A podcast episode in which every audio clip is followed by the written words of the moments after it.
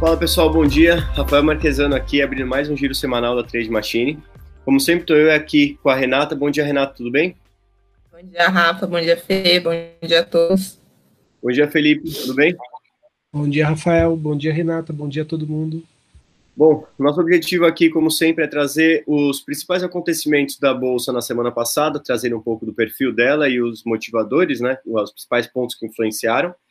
É, depois olhar para os nossos, para a nossa agenda política e econômica, depois olhar para os, os algoritmos em si e ver como eles tiveram, qual foi a performance deles nessa semana. Aí, por último, a gente olha um pouco para a semana que começa agora, trazendo os principais destaques e as novidades que a gente espera aqui para os produtos da Trade Machine. Então, Rê, como a gente sempre começa, é, você pode trazer quais foram os comportamentos, o comportamento aqui da Bolsa e o que motivou esse comportamento? Vamos lá, Rafa. O Ibovespa ele manteve a tendência de alta, subiu 1,4%, com amplitude de 4% na semana. O dólar encerrou a semana com queda de 1,23% e amplitude de 4%. Essa semana, é, ele girou aí entre otimismo e a cautela. Ao mesmo tempo que as notícias sobre a vacina continuam trazendo perspectivas positivas, os mercados também reforçaram a cautela exatamente por conta do aumento de casos de Covid. Do lado bom, a gente teve notícias da, das vacinas. Então, teve a Coronavac, que é desenvolvida pelo Instituto Butantan, e que apresentou produção de anticorpos em 97% dos participantes. Já a vacina desenvolvida pela que na semana retrasada tinha noticiado 95% de eficácia nos testes da fase 3, é, ela solicitou aprovação dos Estados Unidos para uso emergencial. Então, o pedido deve ser analisado aí no dia 10 de dezembro o chefe do programa de vacinação dos Estados Unidos, ele espera começar a vacinação no, no país, né, logo após a análise, ou seja, ainda em dezembro. E de acordo com o presidente da Pfizer, é, a empresa também está em negociação com o Ministério da Saúde, e caso haja um acordo, essas vacinas podem chegar aqui no Brasil no primeiro trimestre do ano que vem. E tivemos também notícias da vacina desenvolvida pela AstraZeneca, né, que apresentou eficácia média de 70% de proteção contra o coronavírus. É, do lado ruim, tem o aumento do número de casos na Europa e nos Estados Unidos, e agora o Brasil também começou a sentir um pouco esse efeito. A média móvel de, é, a média móvel de mortes já apresenta um crescimento. Em São Paulo, há uma elevação na ocupação de leitos de UTI por conta do Covid, e no sul do país, os hospitais também começaram a adiar cirurgias que não são urgentes para caso ocorra uma segunda onda da pandemia. Perfeito, Renato. Então, esse foi um, um pouco do que a gente vê os cenários aqui da, do coronavírus influenciando, mas olhando agora um pouco da agenda política e econômica do Brasil, quais foram os destaques durante a semana? É, o destaque foi a agência classificadora de risco, a FIT, FIT Hands. Ela manteve a nota de crédito soberano do Brasil em BB-. Né? A FIT ela destacou a preocupação é, quanto à política fiscal e frisou que para melhorar o rate, o Brasil precisa aprovar a reforma administrativa e tributária e manter o teto dos gastos para 2021. É, a nota da FIT, Rafa, ela vem em linha com as notas da, da Moody's da, da Standard Poor's, que também classificaram o rate do Brasil abaixo do grau de investimento, ou seja, aí, com chances altas de, de não conseguir pagar a dívida. É, e para finalizar, na, na economia brasileira aqui, o Paulo Guedes disse que o governo deve manter somente o Bolsa Família, em virtude aí da dificuldade de financiar outros programas, e o ministro também disse que votará a defender o um novo imposto sobre transações eletrônicas após o fim das eleições municipais. Bom, perfeito. Quando a gente olha então para o cenário externo, Renato, na, na questão do, da agenda política econômica, o que, que a gente teve acontecendo na semana passada? O Japão divulgou o PIB é, e, e, que mostra que cresceu 5% no último trimestre. A economia ela cresceu 5% no último trimestre é, o que foi surpreendentemente positivo. Nos Estados Unidos, o estado da Georgia anunciou o resultado da recontagem de votos e confirmou a vitória de Biden, né? Com isso, é, Biden somou 306 votos e Trump 232. Trump continua aí não reconhecendo a derrota. É, na agenda dos indicadores econômicos, o volume de venda nos Estados Unidos subiu 0,3 em outubro, comparado a setembro, o indicador ele veio abaixo da expectativa, que era de alta de 0,5%. E o número de pedidos por seguro-desemprego é, também subiu na semana. No total, 742 mil pessoas solicitaram auxílio. Era esperado algo próximo a 707 mil solicitações, tá?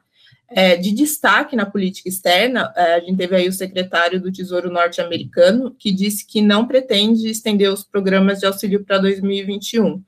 É, por outro lado, na Europa, a presidente do Banco Central Europeu prometeu mais estímulos monetários, ah, muito aí por conta né, da tentativa de amenizar os impactos da segunda onda de Covid sobre a economia europeia. Perfeito, Renata, obrigado. É, nesse cenário aqui, Felipe, a gente olha uma a gente olha a bolsa brasileira fechando com uma alta de 1,16% e o dólar caindo. Como é que foram a, a, ficou a performance dos nossos algoritmos essa semana? Maravilha, Rafael. Vamos começar pela carteira TM. A carteira ela performou negativo 0,57, né? A gente mapeou já o motivo desse, dessa performance. É uma, uma análise descorrelacionada com a bolsa e também de baixa volatilidade. E em um, em um cenário em que a bolsa está subindo, economicamente viável e crescendo, é, seria melhor que a gente centralizasse análises quantitativas fundamentalistas do que a análise técnica, né? Então, a gente já startou um projeto, né? Esse projeto está em andamento, onde a gente vai é, conflitar a análise técnica atual com uma análise fundamentalista de desconto de fluxo de caixa e de ranqueamento por múltiplos, né? Então ela performa, ela performou negativo e a gente já já está promovendo alguma mudança sobre isso. É, no cérebro de long short é, performou positivo em 2,03, tá? Essa performance ela foi bastante puxada pela, pelo par nego, é, negociado, né, de BRDT e CCRO. É um par que tem performado bastante esse ano.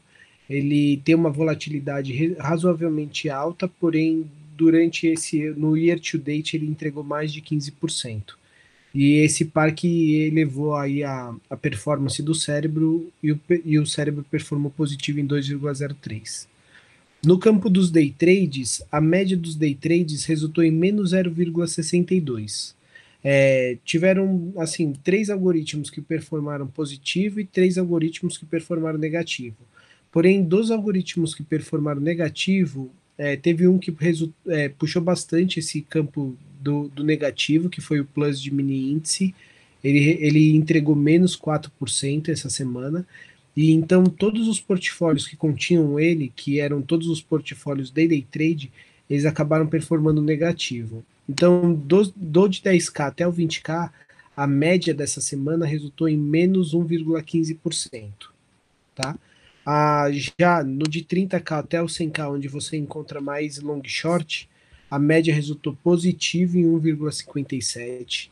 E no de 150k, que apesar de ter a carteira que performou negativo, é, como compõe bastante long short, também performou positivo em 0,78%. Então a média da semana é, foi positiva para os portfólios, porém é, nos de day trade, que normalmente a gente performa bastante, né, o nosso maior year to date, é, a gente resultou numa semana negativa.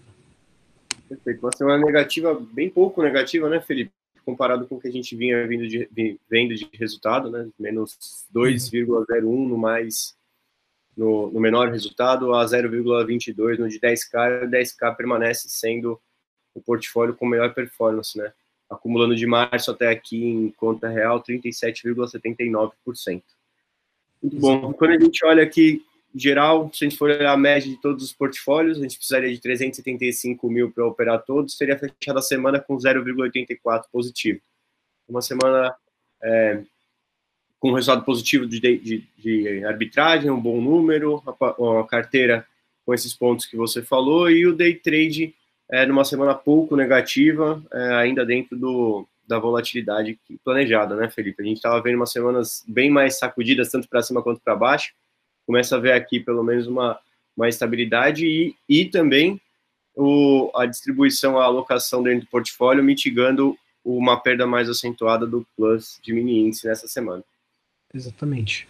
Muito bom. É, olhando então para frente, Felipe, o que, que, a gente deve esperar para essa semana e para as próximas semanas dos algoritmos e dos, do, do, da área de produtos da TN?